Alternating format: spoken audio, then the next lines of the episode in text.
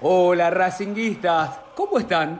Los saluda el Tano Cochimiglio y les doy la bienvenida al podcast de Esto es Racing.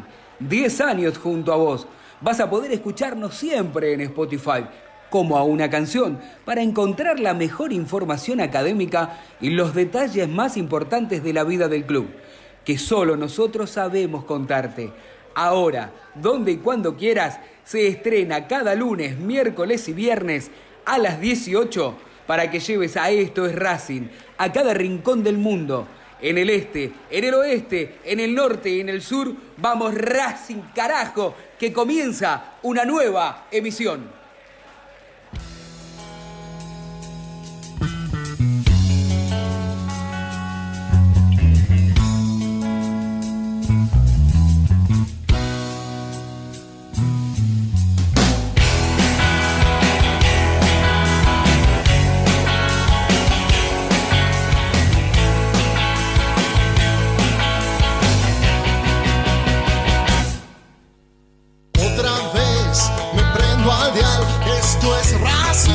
así,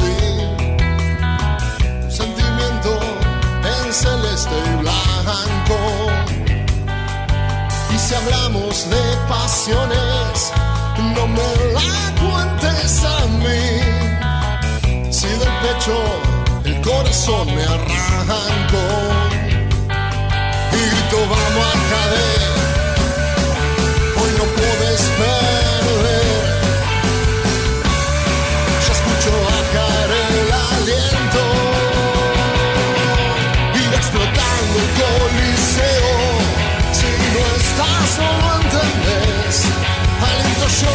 y ella también. Tita Gardel por ser mi abuelo, el cilindro se prende fuego. Porque esto es Racing, no puedo creer cómo se nos eriza la piel. Esto es Racing, desde la cuna hasta el cielo. Desde la cuna hasta el cielo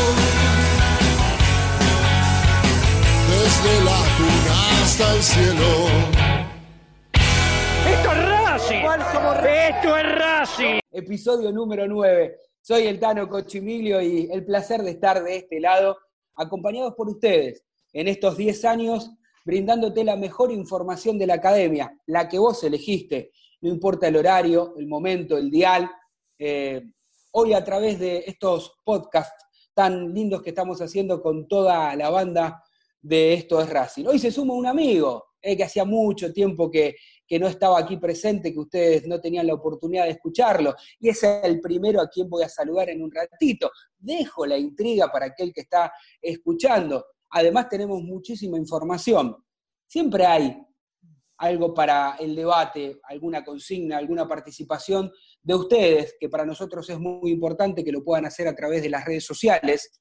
Eh, hay una consigna que en un ratito eh, Jero se las va a decir, se las va a explicar y va a contarnos un poquito de cómo está participando la gente. El Vasco con sus estadísticas, con sus informes, con esa manera tan particular de bancar una postura que siempre genera ¿eh? polos opuestos. Y eso me gusta, porque hace muy bien el trabajo. Y este amigo del que yo hablaba, pero que no había nombrado, es que trae un informe de la vuelta del fútbol de los equipos en Sudamérica. Bueno, ¿y qué pasa con nuestro país? ¿Qué pasa eh, en la Argentina?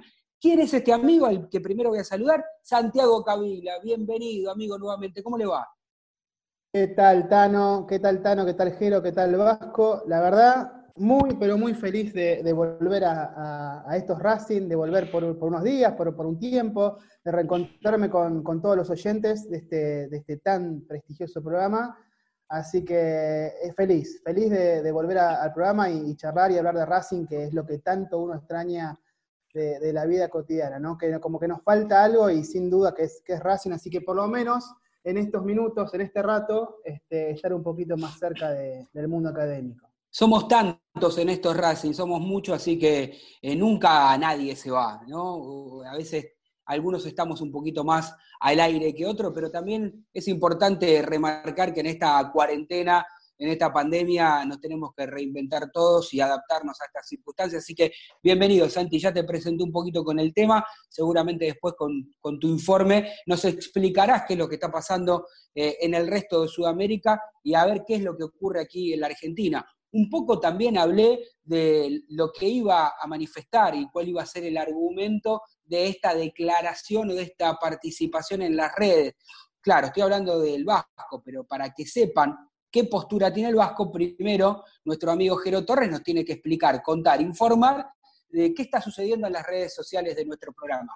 Jero, ¿cómo te va? Hola Tano, Vasco, Santi, a toda la gente obviamente que nos acompaña siempre. Un podcast que ha hecho Mella en el hincha de Racing y que nosotros esperábamos, por supuesto, eso, y principalmente es producto de quienes nos siguen, no producto de lo que nosotros ponemos al aire, que igualmente con gran cariño siempre lo hacemos. La consigna de mi amigo el Vasco Gorrochategui, que acertó rotundamente, esto es una cuestión interna, ¿no? Que tenemos una conversación con el Vasco, acertó rotundamente, quiero decirlo, es que mm, se ha hecho una declaración importante, que fue que Racing, cuando enfrente a River en la Supercopa, debe efectuar un papel digno, debe hacer una presentación digna. Esto es lo que dijo el técnico, el entrenador. Y la pregunta es si estás de acuerdo con el técnico de Racing. Y obviamente yo luego me quiero adentrar, Tano, para que conversemos qué sería una presentación digna del equipo. Perfecto, perfecto. Ya estuviste tirando ahí la, puntita eh, del hilo. Eh, y a ver, Vasco, empiece a contar un poco usted eh, lo que quiera. ¿En qué vereda se pone usted? ¿En la que está declaración fuera de lugar o una declaración teniendo en cuenta los antecedentes entre los mano a mano de Racing y River? Eh, porque yo también seguramente me voy a pelear con usted, no sé si con el técnico, pero bueno, a ver, quiero escucharlo. Buenos días, buenas tardes, buenas noches, como le gusta eh, a la gente de Racing tener en cuenta cómo es este podcast, que lo puede escuchar en cualquier momento. Tano, por supuesto, Santi, una alegría que esté de nuevo con nosotros. Y Jero Torres, mira, hoy te voy a hacer trampa, Tano. Vos viste que yo soy un poco, un poco bribón.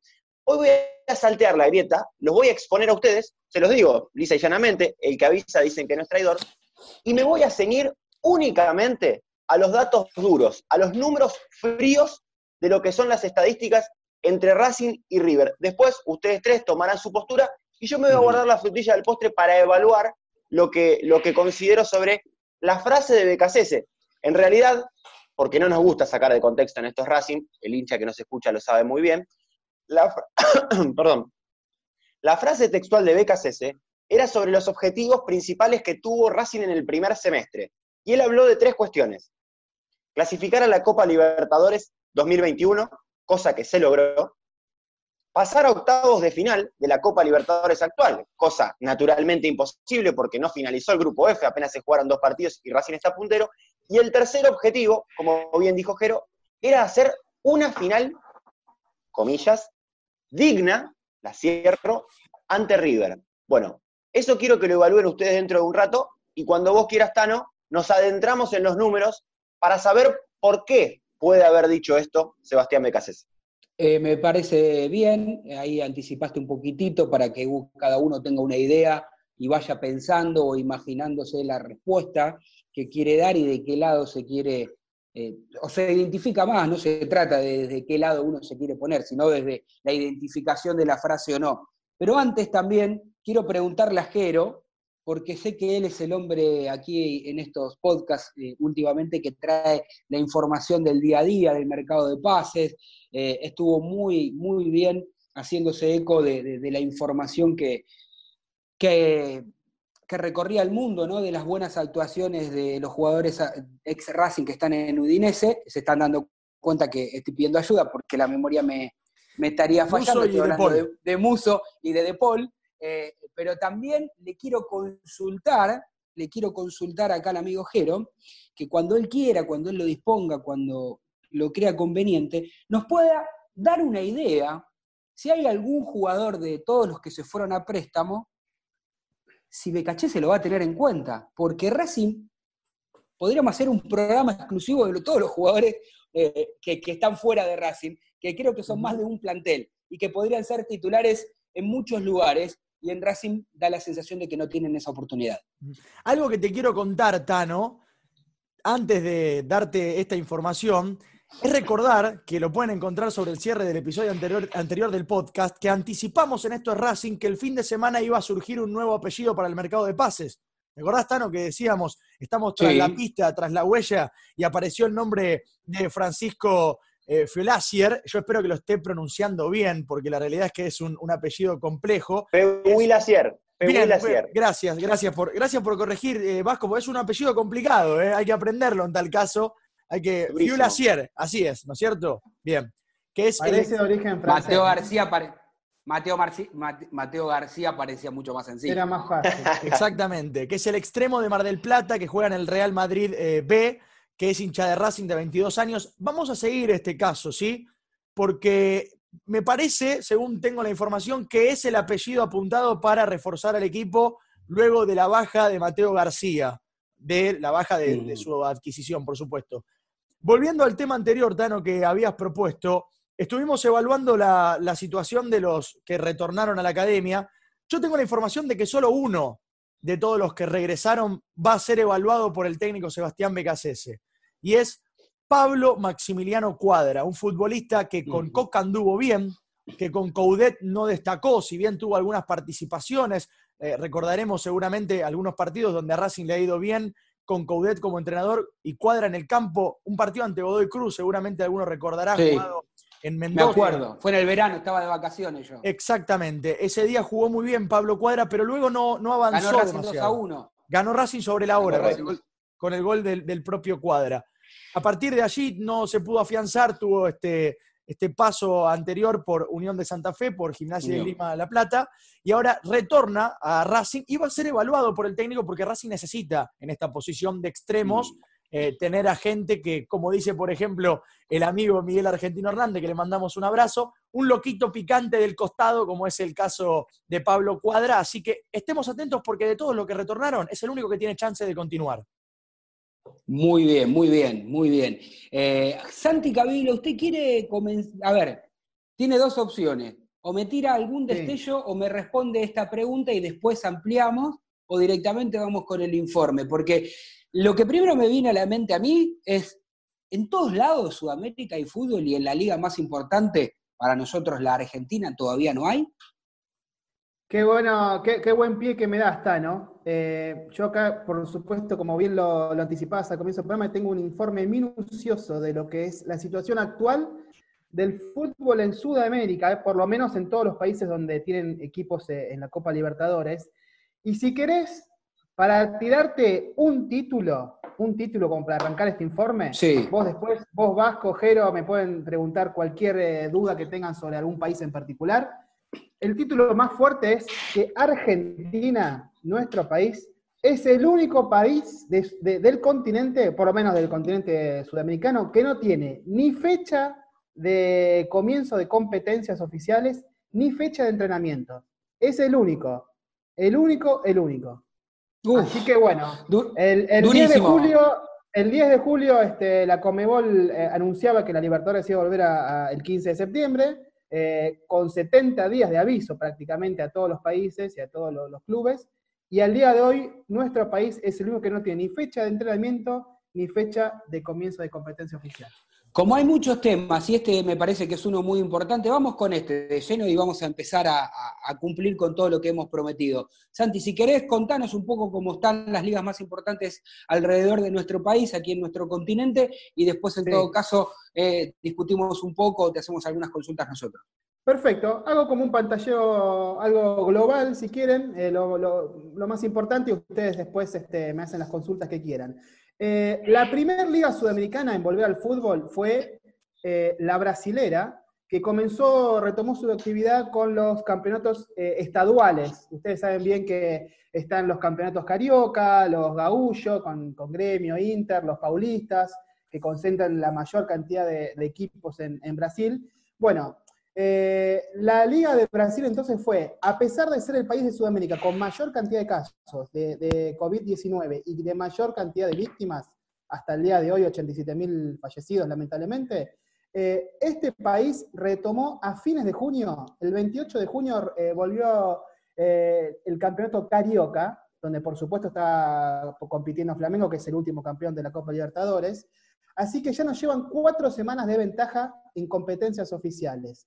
Pero Brasil no es el único país que ya retomó la competencia oficial, sino que el otro país es Paraguay, que eh, el pasado 21 de julio, tan solo seis días atrás, reanudó el torneo local, el torneo doméstico. Eh, por otra parte, el tercer país que ya está en vísperas de comenzar, hoy hay una reunión clave en ese país entre las asociaciones, entre los dirigentes del fútbol y del país, los gubernamentales, Hoy mismo puede decretarse que en Ecuador el fútbol podría volver eh, en los próximos días, eh, como mucho al fin de semana. Y para ir cerrando, tengo, eh, ya dije que en Argentina todavía no, no hay fecha, pero lo que se puede decir del país es que esta semana va a haber una reunión, no sé si mañana creo, corríjanme si me equivoco, pero creo que mañana hay una, una reunión entre el ministro de Salud, Ginés González García, Chiquitapia, Tinelli, para definir, aunque sea una fecha de, vuelta a los entrenamientos para los equipos que están compitiendo en la Copa Libertadores. Y ahora sí, cierro con esto, muchachos, eh, a modo de introducción. El resto de los países, valga la pena volver a recordarlos, quiere decir Uruguay, Chile, Colombia, Bolivia, Venezuela y Perú, ya tienen fecha de eh, regreso a las competencias para el mes de agosto. Este mes que estamos próximos a comenzar, bueno, todos esos países ya tienen fecha de regreso para agosto. Así que Argentina indudablemente va a ser el último en volver y yo creo que eso le, va a terminar pagando caro. ¿eh? No sé qué piensan ustedes.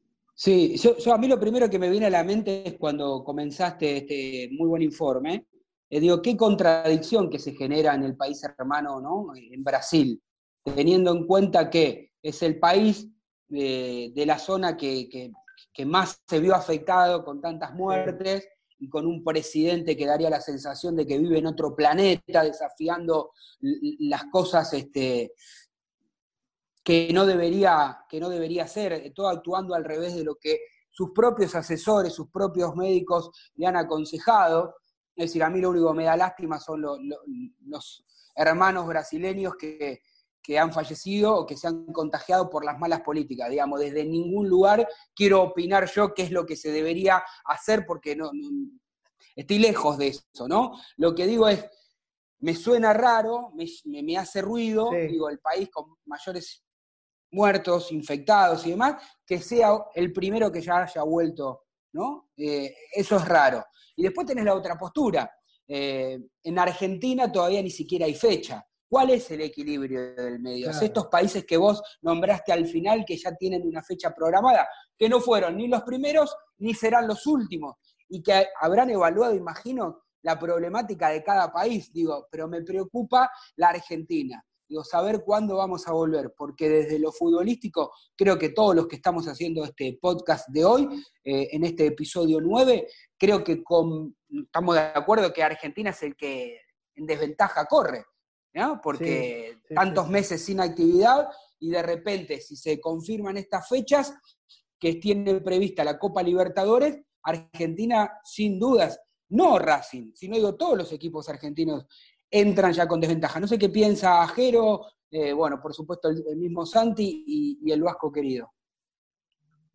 Jero. Vasco, como quieran. Te veía con, ganas, Vasco, dale, dale de vos. No, ¿sabes lo que pensaba? y, en este caso, obviamente suscribiendo al 100% de lo que cuenta Altano, pero tengo que ser egoísta, tengo que pensar en Racing porque esto es Racing, y, lo que más me llama la atención es que haya países como Uruguay, tengamos en cuenta que BKCS, tiempo atrás, en realidad la semana pasada, dijo que la academia tiene una fuerte desventaja con respecto a los países o a los equipos con los que va a jugar en la Copa Libertadores. Rápidamente, Nacional de Montevideo, les cuento a los hinchas y a los oyentes de esto es Racing, que va a tener entre cuatro y seis partidos antes de jugar con la academia en el regreso de la Copa Libertadores, pronosticado para el 17 de septiembre. Por lo cual, por lo cual, es cierto lo que dice BKC, Racing va a tener desventaja también con estudiantes de Mérida de Venezuela, que ya volvió a entrenar, lo mismo para eh, el equipo peruano, para Alianza Lima. Entonces, creo que Racing la va a tener muy difícil en el plano continental, sobre todo teniendo en cuenta que no hay fecha, como bien decía Santi en, el excelente informe, no hay fecha para volver a los entrenamientos. Entonces, Racing tal vez tenga que salir a la cancha eh, crudo, ¿eh? con dos o tres semanas, porque acá no hay tu tía. Esto no es que lo pueda hablar Blanco, con Tapia, y pedir la escupidera y aguantarme dos semanitas más, porque nosotros sabemos que en el fútbol argentino esto se maneja, eh, se maneja entre pares, y siempre hay lugar para, o una endija para cierta trampa, para cierta ventajita. Bueno, en el fútbol sudamericano, si bien la Conmebol también ha tenido casos y horrores en cuanto a la corrupción en el fútbol sudamericano, acá me parece que no van a modificar la fecha y que si Racing no hace algo prontamente, más allá de esos entrenamientos en Rosario raros, eh, va a estar muy pero muy complicado, Tano. Sí, le quiero preguntar a Jero, bueno, Jero que, quiere comentar algo. Eh, ahora hará el comentario de lo, que tiene para aportar. Pero te quiero preguntar, Jero, vos que también estás en el día a día y, que te gusta relatar y que muy bien lo haces y, tenés una visión un poco más amplia del resto de, los equipos, digo, eh, va a depender mucho de que se entienda lo que quiero decir, ¿no? Eh, más allá de, del tiempo necesario que tiene o que debería tener un equipo para ponerse en óptimas condiciones, va a ser un poco de, de casualidad eh, de cada individuo, es decir, de cómo se manejó en esta pandemia, es decir, porque el preparador de físico de Racing, si tuviésemos la oportunidad de hablar, te va a decir, no, mira, mínimo son 45, 60 días para estar todos óptimos. Pero por ahí nosotros vemos eh, que hay jugadores, no sé, Pichut, porque por más que sea que tenga muchos años, eh, o algún juvenil que esté, que digamos que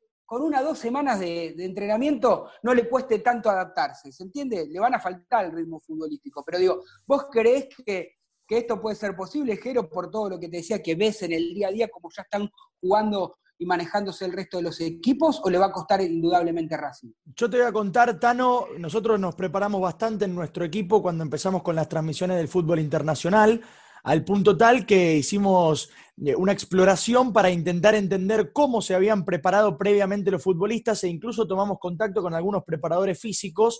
De hecho, hicimos una gran entrevista con el profe Ortega, que es el preparador físico del equipo del Cholo Simeone, del Atlético Madrid, que es un equipo que trabaja y prepondera continuamente por demás eh, la preparación física. Y me gustaría contar esto y de paso lo vinculo con algo que ibas a decir del mundo Racing, que es lo que nos compete y lo que más nos importa.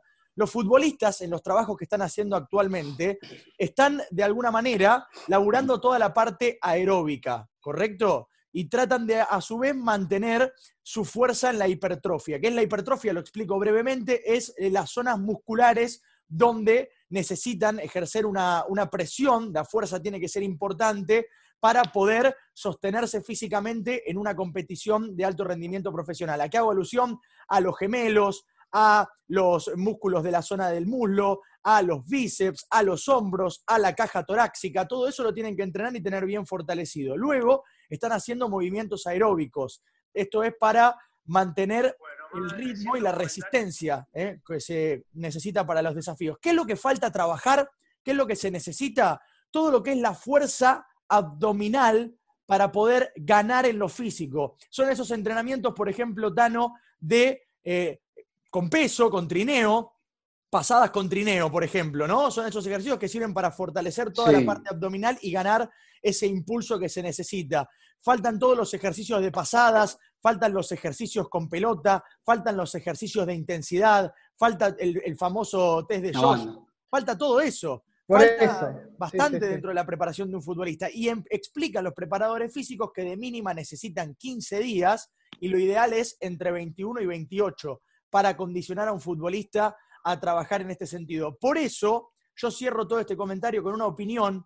Yo sugeriría, o creo que sería una buena idea, ir recapturando a los jugadores de Racing que están en el exterior, de a poquito. Yo la primera fecha que pondría, si fuese dirigente, le mando un abrazo a, a Víctor Blanco, gracias por participar con nosotros del podcast. Le sugeriría a Víctor que le vaya poniendo una fecha de retorno a los futbolistas que están en el exterior de Racing, porque necesitan hacer la cuarentena obligatoria de 14 días antes de ponerse a entrenar. Así que ya es momento de que empiecen a regresar a la Argentina los que no están en nuestro país. Bien, bien. Bueno, Santi, no sé qué opinión formada vos tenés, que, fue quien evaluó este informe, qué considerás si pensás algo similar a, a, nuestras eh, opiniones y fundamentos. Sí, lo que pasa, Tano, este, ah, ah, me quedé enganchado con lo que decía Jero, antes de, cerrar con mi, opinión. Eh, e, él hablaba de que sí, se necesita entre un mes y 45 días, ¿no? Como eh, para tener bien mm. en forma a todos los jugadores. Pero ustedes, eh, muchachos, recuerden que cuando un año normal futbolístico calendario termina más o menos allá por el 10 de diciembre de cada año, 10, como mucho 15 de diciembre, a lo sumo al 10-15 de enero del año siguiente ya están comenzando las pretemporadas los equipos. O sea, estamos hablando de un parate de como mucho 30 días. Un mes. Y acá, en esta época atípica que nos está tocando vivir como con esta pandemia, ya hace cuatro meses que, el fútbol está parado. O sea que yo creo que va a costar el doble quizás este, volver a poner a punto a todos los jugadores. Y si encima eh, vos estás, dando, estás corriendo con esta desventaja de que todos los demás países ya comenzaron los equipos a entrenar, algunos a competir incluso, y Racing, eh, como también River, Boca y los otros equipos argentinos que van a comenzar la competición, van a comenzar a disputar la Libertadores sin siquiera eh, partidos amistosos. Eso hay que verlo más adelante. La verdad que es un tema que me preocupa mucho. Pero por otro lado, por supuesto uno entiende, acá no somos ni científicos, ni médicos especializados, ni infectólogos en este, en este programa, en este grupo, digamos, eh, uno no puede dejar de, ignorar o minimizar los efectos sanitarios que tiene este, esta pandemia en todo el país. Entonces, hablar libremente, decir, bueno, yo quiero que, vuelva el fútbol y no me importa cómo, si, si sigue muriendo la gente, si hay cada vez más infectados, no. Eso uno lo tiene que tener eh, totalmente presente. Pero, pero, como así estamos viendo tantas actividades de a poco, tanto en la ciudad como en AMBA, como en el resto del país, que incluso están más avanzados que nosotros aquí en el AMBA, yo creo que tranquilamente se puede aplicar este protocolo que ya está preparado, ya está preparado, solamente están esperando que eh, el, Ministerio de Salud diga, listo, arranquen, no sé, el próximo lunes 3 de agosto. El protocolo ya está y yo creo que así como, te repito, como muchas otras actividades ya están volviendo de a poco, el fútbol también lo puede hacer. Muy buen informe y, me, subo, adhiero, suscribo a este, esta última eh, frase que vos estás dando justamente esto, ¿no? Si hay protocolos para um, distintas actividades y en el fútbol Racing fue uno de los promotores también de ese protocolo, me parece importante que se defina en algún momento. ¿Sí, Jero? Me cuentan, Tano, que el preparador físico de Racing, Daniel Paleta, junto al entrenador Sebastián Becasese, están preparando un entrenamiento intensivo especial para cuando puedan volver a tener a todos los futbolistas a disposición, que tiene que ver con eh, una suma de ejercicios físicos y ejercicios con pelota que, bueno, este, obviamente siempre estamos trabajando en averiguar un poco más para poder contarle a la gente, pero aparentemente eh, sería alguna formación que Becasese ya habría utilizado anteriormente con Jorge Sampaoli, por ejemplo, cuando preparaban a los equipos del seleccionado de Chile, que tenían poco tiempo para poder dejarlos eh, de buena manera a los jugadores. Bien, clarito, clarito, Jero. Ahí zafamos, zafamos que se escuchó perfecto en esta oportunidad. Bueno, Vasco, ¿me quiero pelear con usted o le tengo que dar la razón? En los minutos finales de este podcast, eh, quisiera saber que alguno de los dos, cuando digo alguno de los dos, digo Jero Torres o usted mismo, señor Gorrochatei, me recuerden eh, este, qué está opinando la gente en las redes sociales este, como para tener algo que está ahora, que está opinando en las redes, ¿qué me dice? ¿Qué me hace con la serie en este Zoom? Hable, Vasco, ¿qué quiere decir? ¿Qué quiere aportar? Usted, usted debe haber sido un gran, un gran extremo por la derecha, me lo imagino, porque amaga, amaga, amaga, y nosotros nos vamos preparando con Jero, a ver si salta uno, salta el otro. Eh, seguramente Jero en un ratito va a estar con, con los mensajes de la consigna. Déjame chiquitito, como le gusta decir también a Torres Santoro, aclarar lo siguiente. Ya están todos los futbolistas de Racing en nuestro país porque los alertaron de que la fecha sería el 3 de agosto. Por eso, Sigali volvió de Croacia junto a su mujer y su hija, por supuesto. Gabriel Arias volvió? de Neuquén. ¿Cuándo volvió? Este fin de semana pasado. Ah, por eso, porque estaba bien lo que decía Jero, porque hace unos días estábamos haciendo el podcast anterior y, y estaba Arafue. Exacto, volvió, volvió, para que se quede tranquilo el hincha, volvió Sigali, volvió Arias de Neuquén y volvieron los chilenos, obviamente, desde el país trasandino. No sé si tienen la respuesta de la consigna Jero y ya arrancamos con el informe de Racing River y las estadísticas. Sí, así es. El señor Gabriel Jiménez dice que para él lo que tiene que hacer es, el entrenador es no negar que ellos son mejores y preparar un equipo en función y en consecuencia de ello. Raúl Omar Imperial y dice, Racing tiene que salir a ganar o el técnico piensa que un papel digno es perder 1 a 0. José Francisco Ursino dice, final digna es no perder, las finales se ganan, todo lo demás es bla, bla, bla. Loco por el 22, Claudio dice, seguro hay que pasar ese capítulo, ellos son mejores, pero basta de tenerles miedo. Coudet le tenía miedo y así no le pudo ganar. Y luego leo una más como para cerrar. Luis Baniela dice, no estoy de acuerdo, somos Racing, final digna las pelotas, la final hay que ganarla.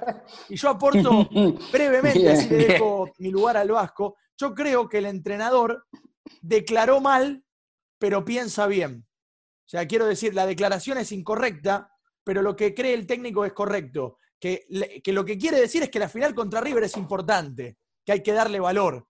Yo lo, lo hubiese acomodado de otra manera, yo hubiese dicho la final contra River, luego el resto. Porque eso creo que es lo más importante. El hincha Racing se quiere sacar la espina, ese fantasma. Entonces yo hubiese puesto en un lugar más preponderante esa final y no hubiese utilizado la palabra digna de ninguna manera. Bien, ¿usted, eh, Vasco? Yo le empiezo a contar cuando quiera los números entre Racing y River, Tano. Bueno, cuéntelo y después este, el señor Cavilla y yo le decimos de qué lado estamos, para antes que termine parece, este episodio 9. De qué lado de la grieta. Me, parece fantástico. Racing y River, como ustedes lo saben, protagonizan el clásico más añejo de la historia del fútbol argentino. La única verdad es la realidad, diría Juan Domingo Perón. Se han enfrentado desde, desde 1906 a la actualidad y hay una marcada diferencia, obviamente, en favor del millonario, como ya todos los Racing pese a 230 oportunidades se han enfrentado, un saldo claramente favorable al millonario, 107 victorias para River, 67 triunfos para la Academia y 61 empates. Son en total 43 partidos de ventaja. Racing incluso 60 históricos jugando como local ante River, 41 victorias para el conjunto de Avellaneda y 43 partidos ganados para los de Núñez. El dato que sirve como aliciente pensando en la final de la Supercopa Argentina, de esto habla la consigna de estos Racing, es que de las 12 veces que se cruzaron en cancha neutral, 12 veces en cancha neutral, Racing ganó 6, River 5 y completan la estadística con un empate. Tratando de entender a Becasese, poniéndome por un, por un lado o, por un rato como abogado de Sebastián, mirá, me ajusto un poquito la corbata, les cuento que eh, en la actualidad del clásico, tal vez Becasese sentando postura en base a lo que ha pasado en los últimos encuentros, si nos seguimos a los últimos tres y al nivel superlativo, por supuesto, que mostró el equipo de Gallardo en las últimas temporadas, hay que decir que claro, a Racing le ha ido muy mal, sobre todo con el Chacho Codet como director técnico. Eh, la diferencia en resultado y en rendimiento ha sido ostensible, sobre todo, insisto, en los últimos tres cotejos. El último, 17 de agosto del año pasado, 6 a 1 en favor de River. En febrero de ese mismo año, 2 a 0 con baile en el Monumental, aquel golazo de tiro libre de Juan Fernando Quintero, y 3 a 0 por Copa Libertadores a mediados de 2018. Creo que pensando en esto, Becasese ha a esta declaración de la final digna, pero para cerrar, Tano, y para que el hincha tampoco se vaya tan abofeteado de este programa y con miedo a River, les digo que en los últimos 10 clásicos, atención, anote hincha de Racing, en los últimos 10 clásicos por torneo doméstico hay 4 victorias para Racing, 5 para River y un empate. Por lo cual, en el ámbito local se ha emparejado en los últimos años, en este lustro ganado que tuvo Racing desde 2014 hacia esta parte, hacia 2019, bueno, ya estamos obviamente en el 2020, Racing lo ha emparejado, al menos en, el ámbito local. Bien, buenos datos. Yo quiero agregarle algo más a lo que usted ha dicho. Cuando yo era chico, en los mano a mano por competencias internacionales, por más que Jero haga como que soy un tano viejito, este, Racing, eh, digamos, como siempre ha sufrido contra River, River lo ha tenido tataranieto, esto eh, futbolísticamente hablando, Racing este, se podía dar el lujo de decir que en los mano a mano y en, los torneos internacionales siempre lo había eliminado a River. Este, salvo hasta que llegó Gallardo en esta última Copa Libertadores, donde fue uno solo, pero no importa. Me parece importante. Así que le voy a dar para que para, para que opine, para que fundamente, para que diga lo que necesite y lo que quiere Santi Cabini. Después cierro yo ¿eh? Eh, el podcast rápidamente. Tano, ¿sabés que me sacaste las palabras de la boca? Yo cuando terminó el Vasco también iba a decir eh, justamente eso. Habría que ver en los mano a mano, en los duelos mano a mano, creo que eh, Racing sigue siendo eh, superior a, River en ese historial.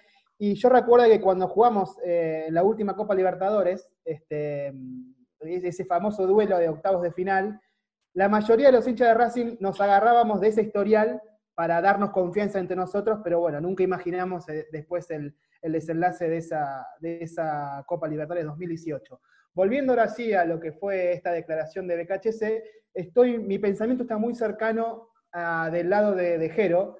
Yo creo que no utilizó las palabras correctas de BKHC. Yo entiendo qué quiso decir, escuché la respuesta completa, por supuesto, el contexto en el cual la hizo, y yo entendí eh, a dónde iba, eh, en el sentido de que Racing viene, viene siendo muy bofeteado eh, y muy seguido por River, y lo que buscaba era lograr, este, aunque sea ser competitivos en esa final, se puede ganar o perder, pero ser competitivos mínimamente.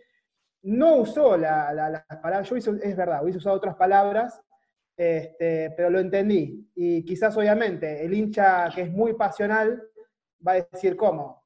Con el equipo que tenemos, venimos de ser campeones y, se conforma con... Aparte porque digna viene más del lado de una derrota digna, ¿no? Más que, una final sí. Eh, mano a mano, digamos. Eh, uno digno lo asocia con una derrota digna. Claro. Sí. qué sé yo. Digno parece, vamos a los penales, parece digno, ¿no? Sí, exacto, exacto, exacto. Viene, uno lo asocia inmediatamente a derrota. Entonces, yo hubiese utilizado otra palabra, este, pero sin duda, ¿no? Que se refería a eso, a ser más competitivos en la próxima final. Y por supuesto que Racing tiene sus armas en el caso de que, de que BKC se prepare. Todavía no sabemos cuándo va a ser ese partido, ¿no? Unos dicen que para el verano del año que viene como una fecha tentativa. Pero yo creo que Racing tiene totalmente las armas eh, para ganar la River y hacer una final totalmente competitiva. Pero así nos vamos despidiendo. Sí, básicamente lo que BKC quiso decir es esto que marca Santi, ¿no? No perder 3 a 0, que River no te avasalle, que no te pase por arriba. Yo creo que BKC se quiso decir eso, pero yo le entregaría otro mensaje al hincha. Eso es, en definitiva, lo que, lo que estamos planteando. Decí que vas a salir